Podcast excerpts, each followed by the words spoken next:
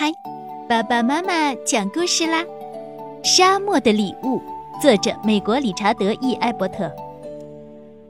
阿里的小房子在一条孤寂的沙漠公路旁边，房子外面有一口井和一座集水风车，每天为阿里和他唯一的伙伴驴子供水。那是个偏僻的地方。对于每个想到井边喝水休息的人，阿里都非常欢迎。可是这里的访客很少，而且只要他们一离开，阿里就会觉得更孤单。为了打发时间，阿里开辟了一个庭院，院子里种满了红萝卜、豆子和棕色大洋葱，西红柿和玉米，甜瓜、南瓜和小红椒。每天早晨，阿里都在照顾院子里的植物，看着它们成长。他很珍惜这段时间，常常一待就是好几个小时，一直工作到被沙漠的腾腾热气逼进屋里为止。日子一天天过去，庭院里几乎没有变化，直到有一天，一位意外的访客出现了。这位访客不是来自公路，而是沙漠。一只灵松鼠从灌木丛里钻出来，机警地走过沙地，探头探脑。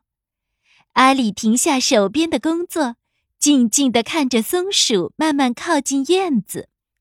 他跑向一条犁沟，喝完里面的水，又惊慌地跑开。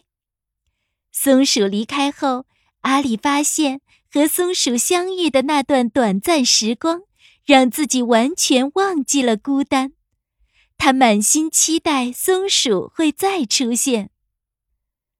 松鼠真的又出现了，有时候还会带来一些新朋友。林鼠和囊鼠来了，长耳大野兔、根格鲁鼠和小囊鼠也来了。鸟儿也注意到阿里的院子。走间，啄木鸟、狮朝东、棕曲嘴鹪鹩、艾草莫无、哀歌，还有在豆科灌木或者孤独的巨柱仙人掌上休息的其他鸟儿，都会在夜晚降临前飞下来，匆匆喝一点水。偶尔，年老的阿氏沙龟也会慢吞吞地走向这个院子。阿里突然发现时间过得好快。他没那么孤单了，不管在何时何地，他只要抬起头来，就能发现许多小小的朋友围绕在身边。阿里觉得这对他很重要。可是过了一阵子，他开始问自己：除了让自己觉得不孤单，是不是还有更重要的事要做呢？阿里花了一点时间才想通。这些来到院子的小小沙漠朋友，并不是来陪伴他，而是来喝水的。他开始为沙漠的其他动物着想啦。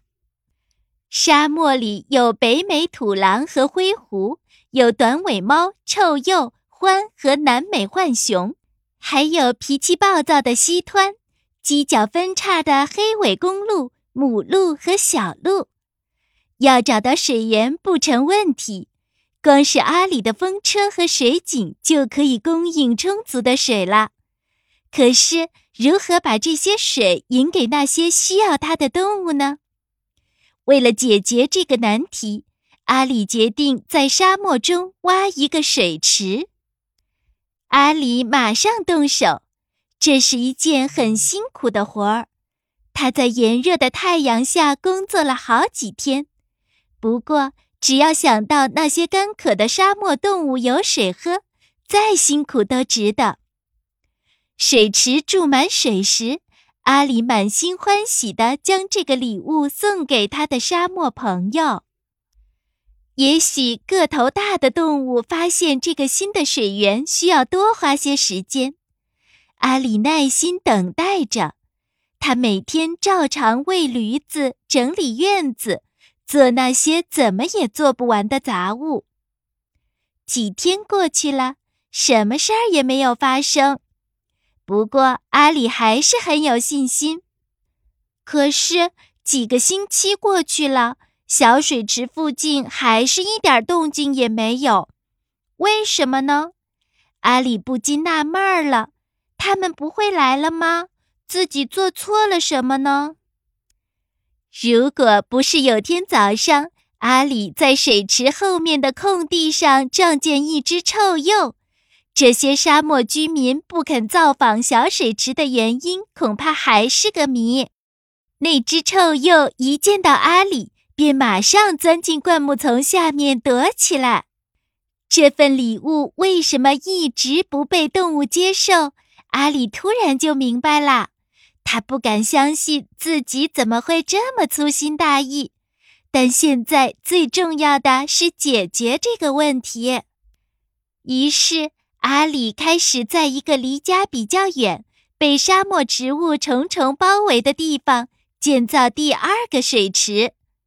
水池注满水后，阿里抱着复杂的心情静静等待，他心中充满希望。但也忘不了第一个水池所发生的事，结果一点儿都没有令他失望。沙漠的动物来了，每只动物都是自己发现水池的。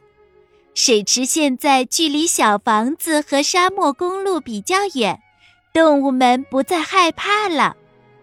阿里虽然无法看见被沙漠植物层层围绕的水池。但还是清楚的知道，动物们再也不必闪躲了。黄昏的时候，鸟儿们啾啾唱歌，在安静的沙漠夜晚，豆科灌木发出窸窸窣窣的声音，就是在宣告北美土狼、獾或者灰狐来啦。如果出现轻缓的提声，那就是黑尾鹿来啦。如果是一群溪湍朝水池走来，声音更是清楚可辨。阿里常常安静地坐着，倾听那些沙漠居民发出的声音。他知道自己不仅送了一份礼物，也收到了这些居民的回礼。